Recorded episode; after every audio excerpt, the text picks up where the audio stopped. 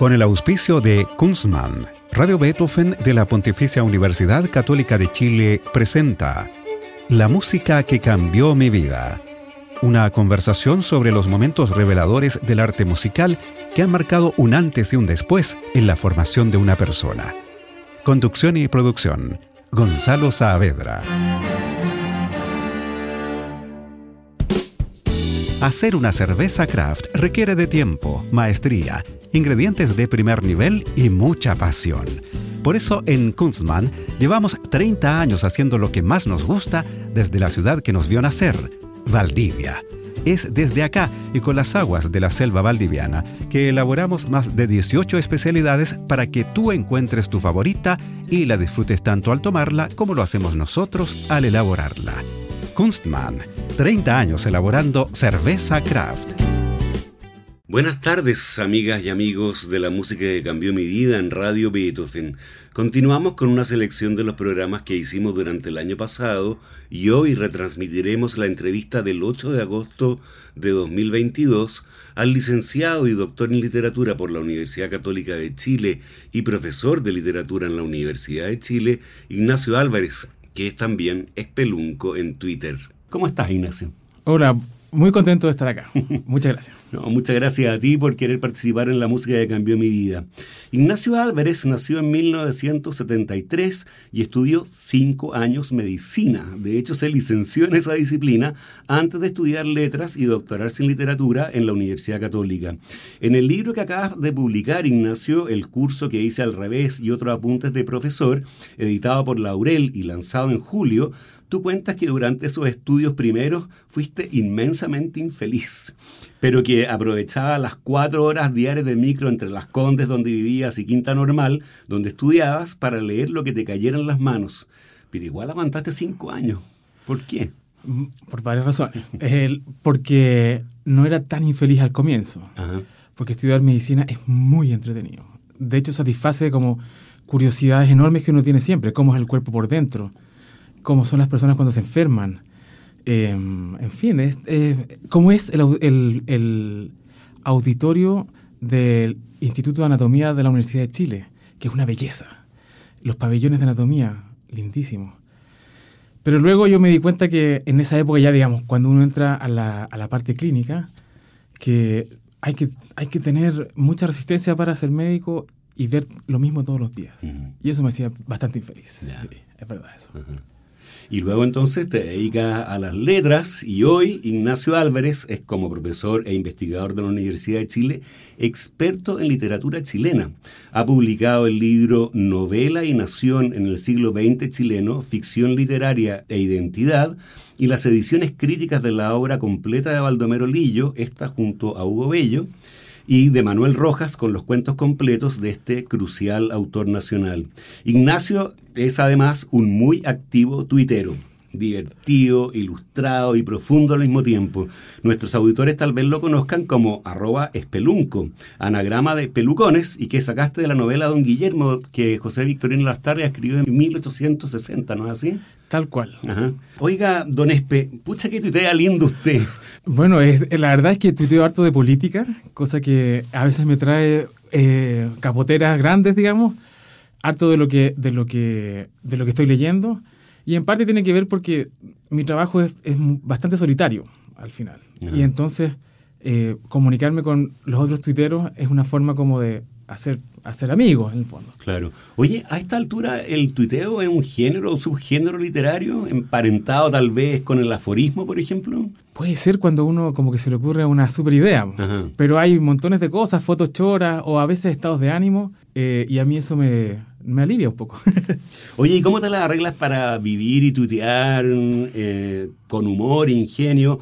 Con chispeza en la jungla violenta en que se ha convertido Twitter, un ambiente agonal, escribiste tú el otro día, es decir, una competencia olímpica sin reglas. Bueno, tratando de efectivamente no pescar la mala onda. Ese es como el, lo que intento, cosa que no me resulta muchas veces. Muchas veces me achaco y me, y me, y me da lata que me dejan pesadeces. Claro. Aunque trato de no ser pesado. No siempre lo cumplo, pero trato de no ser pesado. Ese es mi, mi intento. Ignacio es el autor de un supuesto diálogo entre el presidente Boric y su pareja Irina Caramanos, publicado en la víspera de la Asunción y que se viralizó. La idea fue replicada, pero no con tanta gracia, por otros tuiteros y fue comentado hasta por el mismo presidente. Irina, ¿qué? ¿Estáis durmiendo? ¿Cómo se te ocurrió? Solo se me ocurrió que qué podría pensar una persona que va a asumir al día siguiente en la presidencia de la República. Y yo creo que no habría podido dormir. Ese es todo lo que yo tenía en la cabeza. Muy bien. Bueno, Ignacio tuitea bien y es un excelente DJ también, como lo vamos a comprobar en este programa, porque su selección de músicas que le han cambiado la vida es preciosa y variada y da cuenta de un gusto delicado. Fíjate que me pensé este adjetivo antes de llegar a la parte de tu libro, el curso que hice al revés, donde tú usas la misma palabra para caracterizar el Dios de los libros buenos. Hay un Dios de las obras delicadas, finas y bien pensadas, escribes. Ese es el Dios de los libros buenos. Pero al final de ese capítulo rematas, por suerte hay también un Dios feo y simpático, el Dios de los libros malos. Yo le prendo, dices, velitas a los dos. la música que eligió Ignacio para este capítulo, de la música que cambió mi vida, es así como los libros buenos, delicada, fina y bien escrita. ¿Vamos a tu primera selección? Perfecto. Se trata de Buenos días, la canción de la banda chilena Santiago del Nuevo Extremo y que está incluida en el disco Hasta Encontrarnos de 1983. Es una canción optimista, con una flauta protagónica, pero ¿por qué la eliges como una de las músicas que ha cambiado tu vida, Ignacio? Tiene que ver con cantar. Nosotros, es una canción que mi hermana llevó a mi casa de, de infancia. ¿Ya? Y la cantamos con ella, la cantábamos todos. Y yo recuerdo que desde que salí de la universidad, cuando empecé a, hacer, estudiar el posgrado, hasta que nació mi hija, canté muy poco.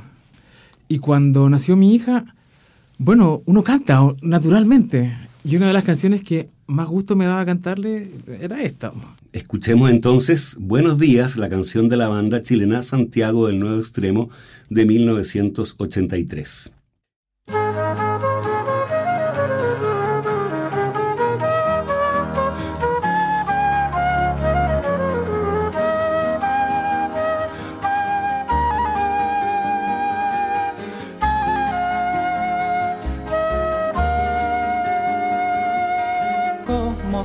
Aparece mi ciudad en tu mesida, bien temprano a saludar mi despertar.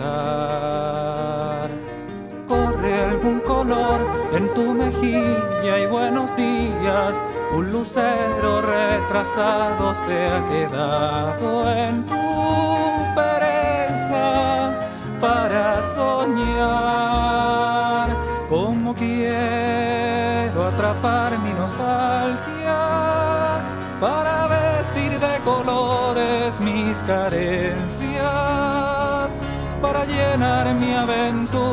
hasta tu casa con un verso para dar.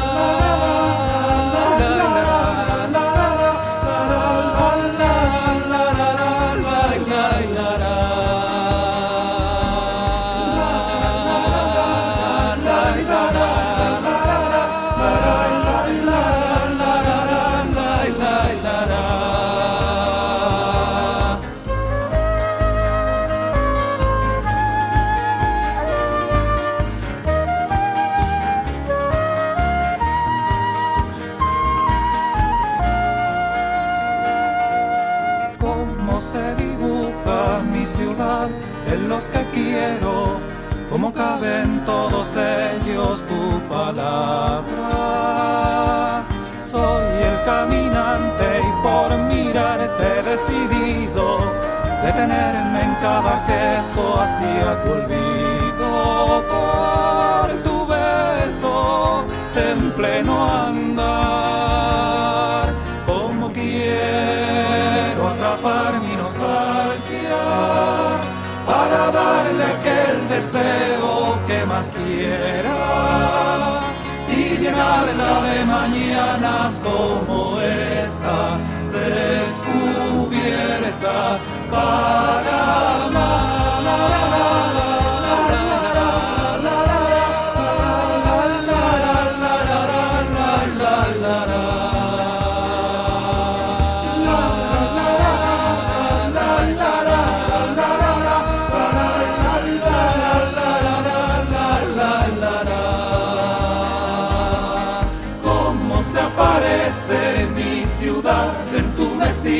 bien temprano a saludar mi despertar.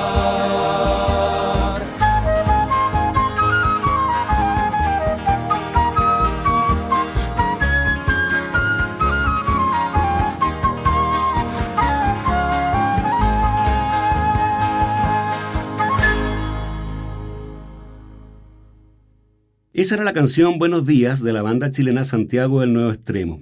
Estamos con el profesor de literatura de la Universidad de Chile, Ignacio Álvarez, en la música que cambió mi vida en Radio Beethoven. Ignacio, leyendo tu nuevo libro, El curso que hice al revés y otros apuntes de profesor que comentábamos antes, me pregunté cuánta literatura de campus hay en Chile, como la que puede haber en Inglaterra, por ejemplo, con David Lodge, ¿no? profesor de literatura él mismo en Birmingham, y su magnífica y divertidísima trilogía sobre los profesores de literatura, ¿no? Small World, Changing Places y Tale of Two Campuses, en las que se reconoce la fauna de los académicos que nos dedicamos a la literatura, ¿no? y que trabajan en todas las universidades del mundo, o la novela Stoner, por ejemplo, ¿no? de John Williams, sobre uh, una universidad norteamericana. Y la única chilena que me saltó en la memoria es Cátedras Paralelas del profesor de lingüística Andrés Gallardo que es de 1985 esa novela y que fue reeditada en 2018 por la editorial Overall.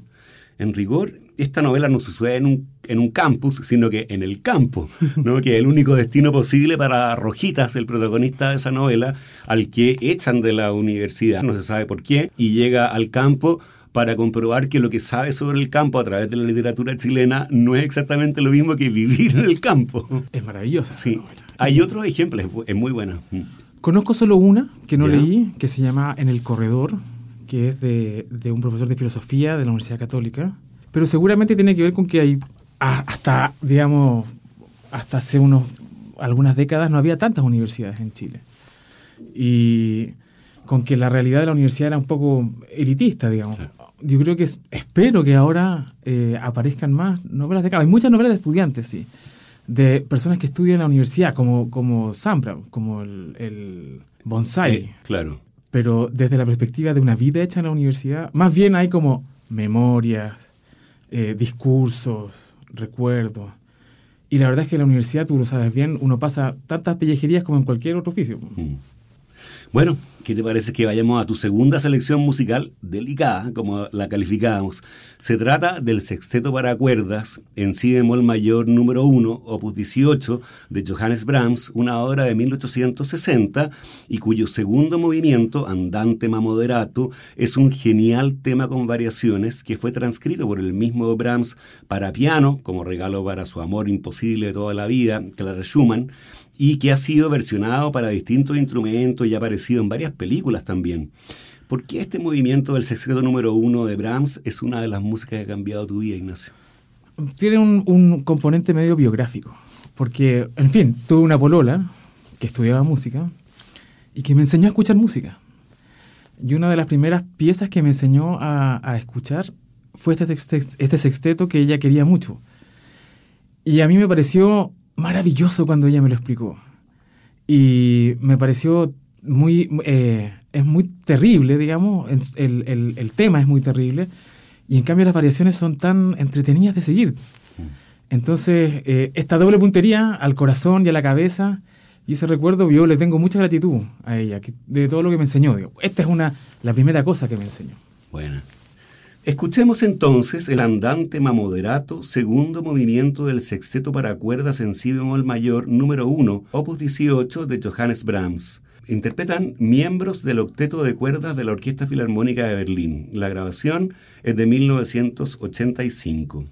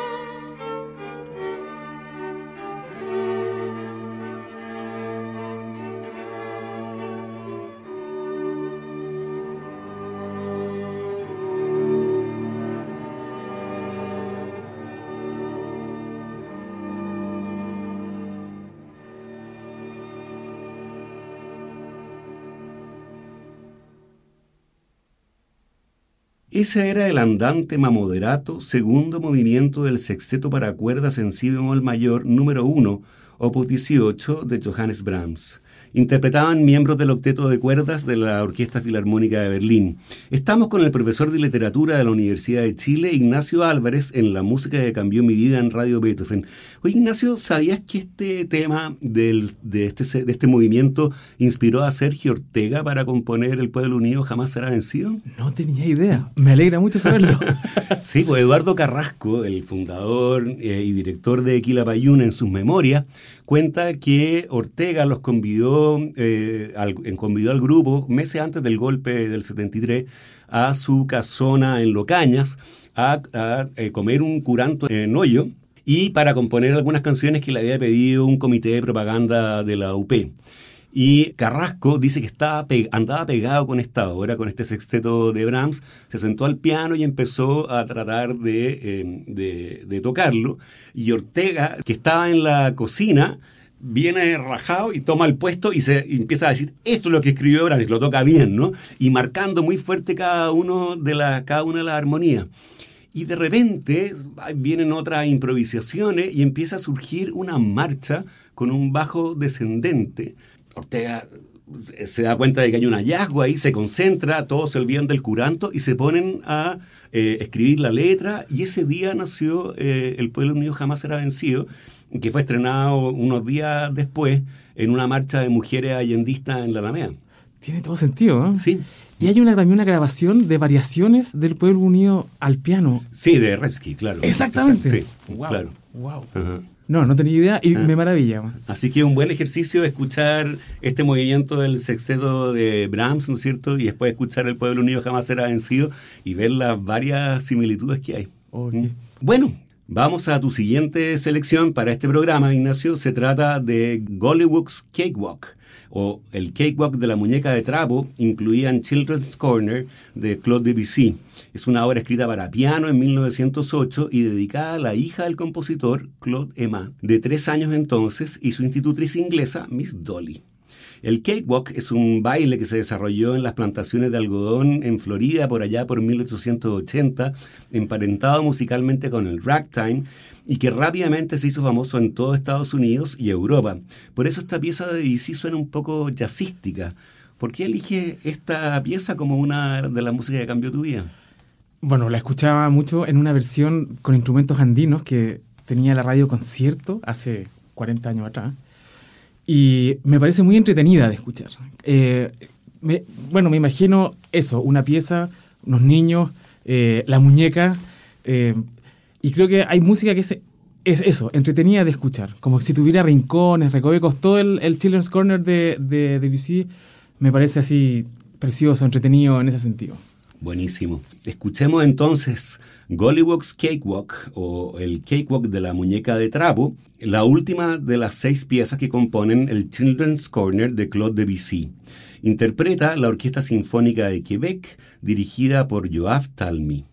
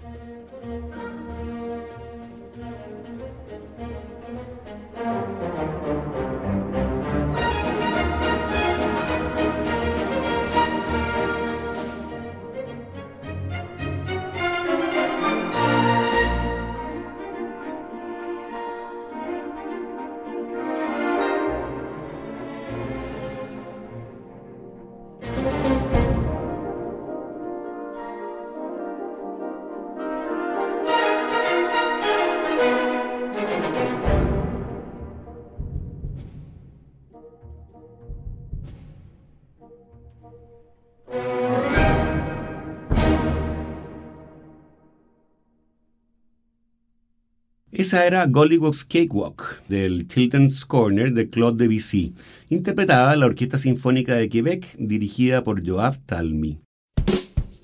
Hacer una cerveza craft requiere de tiempo, maestría, ingredientes de primer nivel y mucha pasión.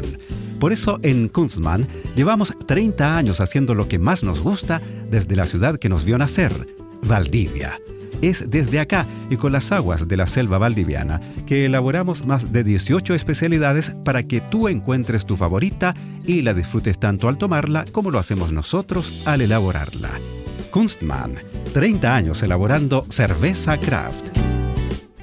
Estamos en la música que cambió mi vida, retransmitiendo la entrevista que hicimos el 8 de agosto de 2022 al licenciado y doctor en literatura por la Universidad Católica de Chile y profesor de literatura de la Universidad de Chile, Ignacio Álvarez, que es también espelunco en Twitter. Seguimos con la selección de Ignacio para este programa y volvemos a Chile porque la siguiente canción elegida es La Manca, que está incluida en el disco Cordillera de 1994 del grupo chileno Barroco Andino. La letra de La Manca es un poema de Gabriela Mistral, ¿Sabes de cuándo es La Manca, Ignacio? No. Yo estuve buscando y me encontré con una edición de 1937 de la revista hispánica moderna de la Universidad de Columbia en Nueva York, donde hay cuatro páginas dedicadas a poesías inéditas de Gabriela Mistral. Y aparece este poema junto a otros como La Pajita que musicalizó eh, Inti Gimani, ¿no es cierto? Hizo, la hizo una muy bonita canción. O sea que La Manca fue escrita antes de esa fecha, al menos sabemos. Habrá que preguntarle a Luis Vargas Saavedra, tal vez, ¿no? Por la fecha de, escritura de ese poema. Tú me decías que las canciones de Barroco Andino te abrieron a la poesía de Gabriela Mistral. ¿Por qué eliges en especial esta como una de las músicas que ha cambiado tu vida? Porque tiene una, letra que es una historia un poquito cruel, que es eh, como un, niño pierde una, un dedo. Oh. Eh, y esa, y esa esa pequeña crueldad a mí me, lleva a los, a los cuentos de hadas de los hermanos Grimm y encuentro que ya hay una como un núcleo de verdad en lo que hace Gabriela Mistral. Claro. Y yo lo entendí justamente por cantarlo repetidamente mientras lo escuchaba. Y por eso me gustan las versiones de Barroco Andino de Gabriela Mistral. Muy bien. Oye, tú en tu libro que comentábamos, el curso que dice al revés, dices que para la poesía, que es sonido incluso antes de ser significado, la lectura en voz alta es un paso imprescindible. ¿Quieres leernos la manca antes de que escuchemos la canción? Con mucho gusto. la manca. Que mi dedito lo cogió una almeja, y que la almeja se cayó en la arena, y que la arena se la tragó el mar, y que del mar la pescó un ballenero, y el ballenero llegó a Gibraltar, y que en Gibraltar cantan pescadores. Novedad de tierra sacamos del mar, novedad de un dedito de niña, la que esté manca lo venga a buscar. Que me den un barco para ir a traerlo, y para el barco me den capitán, y para el capitán que me den soldada, y que por soldada pide la ciudad.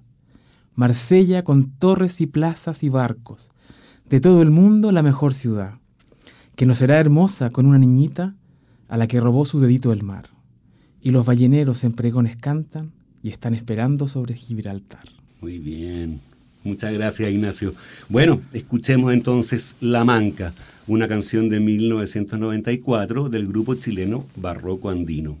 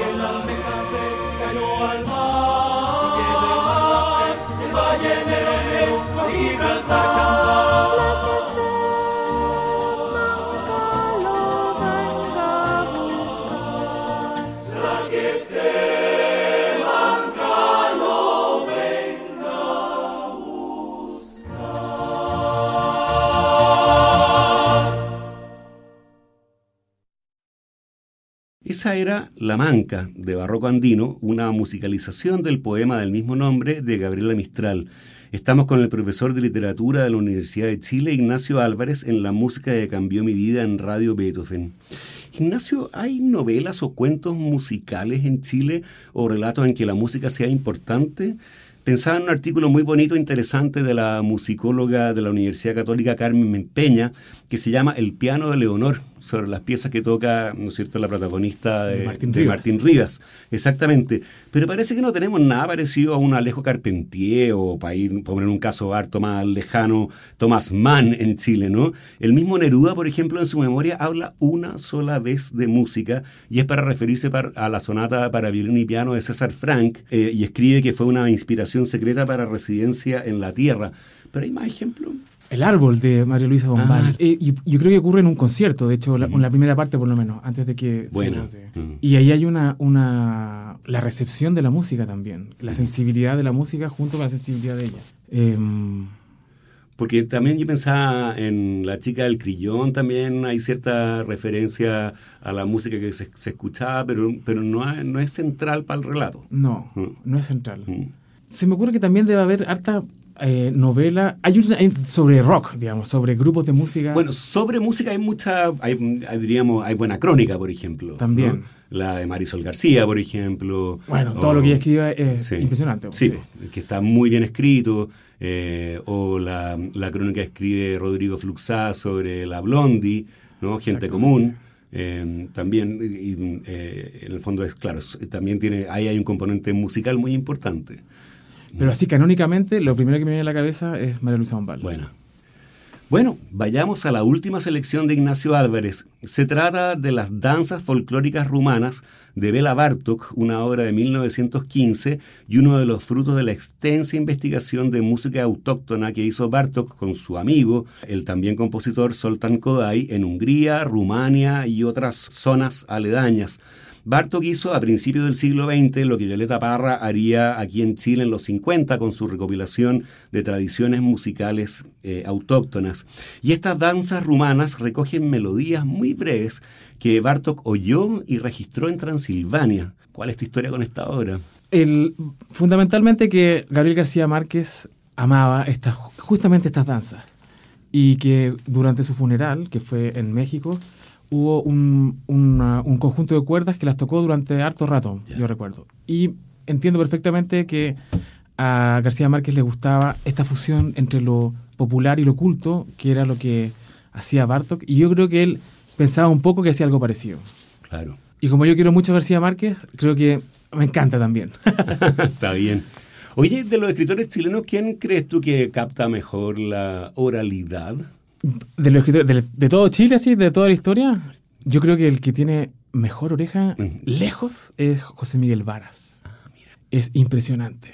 Su, su, capacidad de cambiar de registro. Eh, tiene un libro que se llama, un cuento que se llama La cosa de la cultura, en donde un em, antiguo militante del Partido Comunista, yo creo, le cuenta a sus compañeros en Berlín, eh, con un acento como campestre y citadino, qué es lo que pasa cuando un grupo de militantes del MAPU quiere hacer una película en una toma antes, de, antes del golpe.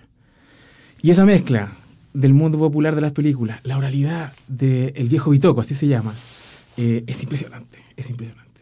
Buenísimo, genial. Bueno, vayamos también en esta misma operación, ¿no es cierto?, de escuchar, registrar y poner en este caso en música las danzas folclóricas em, rumanas de Bela Bartok. La versión que tú elegiste, Ignacio, es para violín y piano. ¿no? porque originalmente están, em, escritas solo para piano, y, y, esta, lo que vamos a escuchar está interpretada por el violinista griego Leonidas Kavakos y el pianista húngaro Peter Nagy.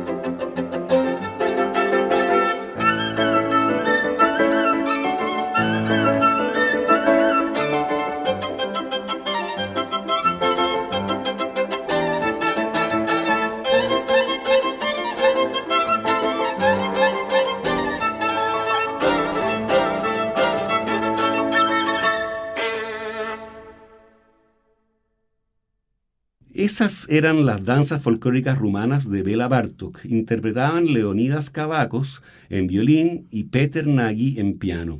Llegamos hacia el final de este programa, en el que estuvimos con el licenciado y doctor en literatura por la Universidad Católica de Chile, profesor de literatura de la Universidad de Chile, autor, y tuitero en su, doble como arroba espelunco, Ignacio Álvarez. Ignacio, muchas gracias por esta conversación súper entretenida por tu fina y delicada selección de músicas que te han cambiado la vida y por contarnos las historias que te ligan a ellas. Muchas gracias a ti, ha sido un gusto. Así ponemos fin al programa de hoy de la música que cambió mi vida, en el que retransmitimos la entrevista que le hicimos el 8 de agosto de 2022 al licenciado y doctor en literatura por la Universidad Católica de Chile y profesor de literatura de la Universidad de Chile, Ignacio Álvarez, que es también espelunco en Twitter. Les agradecemos su sintonía y los convidamos para una nueva emisión el próximo lunes a las 20 horas. Buenas noches. Hacer una cerveza craft requiere de tiempo, maestría, ingredientes de primer nivel y mucha pasión. Por eso en Kunstmann llevamos 30 años haciendo lo que más nos gusta desde la ciudad que nos vio nacer, Valdivia. Es desde acá y con las aguas de la selva valdiviana que elaboramos más de 18 especialidades para que tú encuentres tu favorita y la disfrutes tanto al tomarla como lo hacemos nosotros al elaborarla.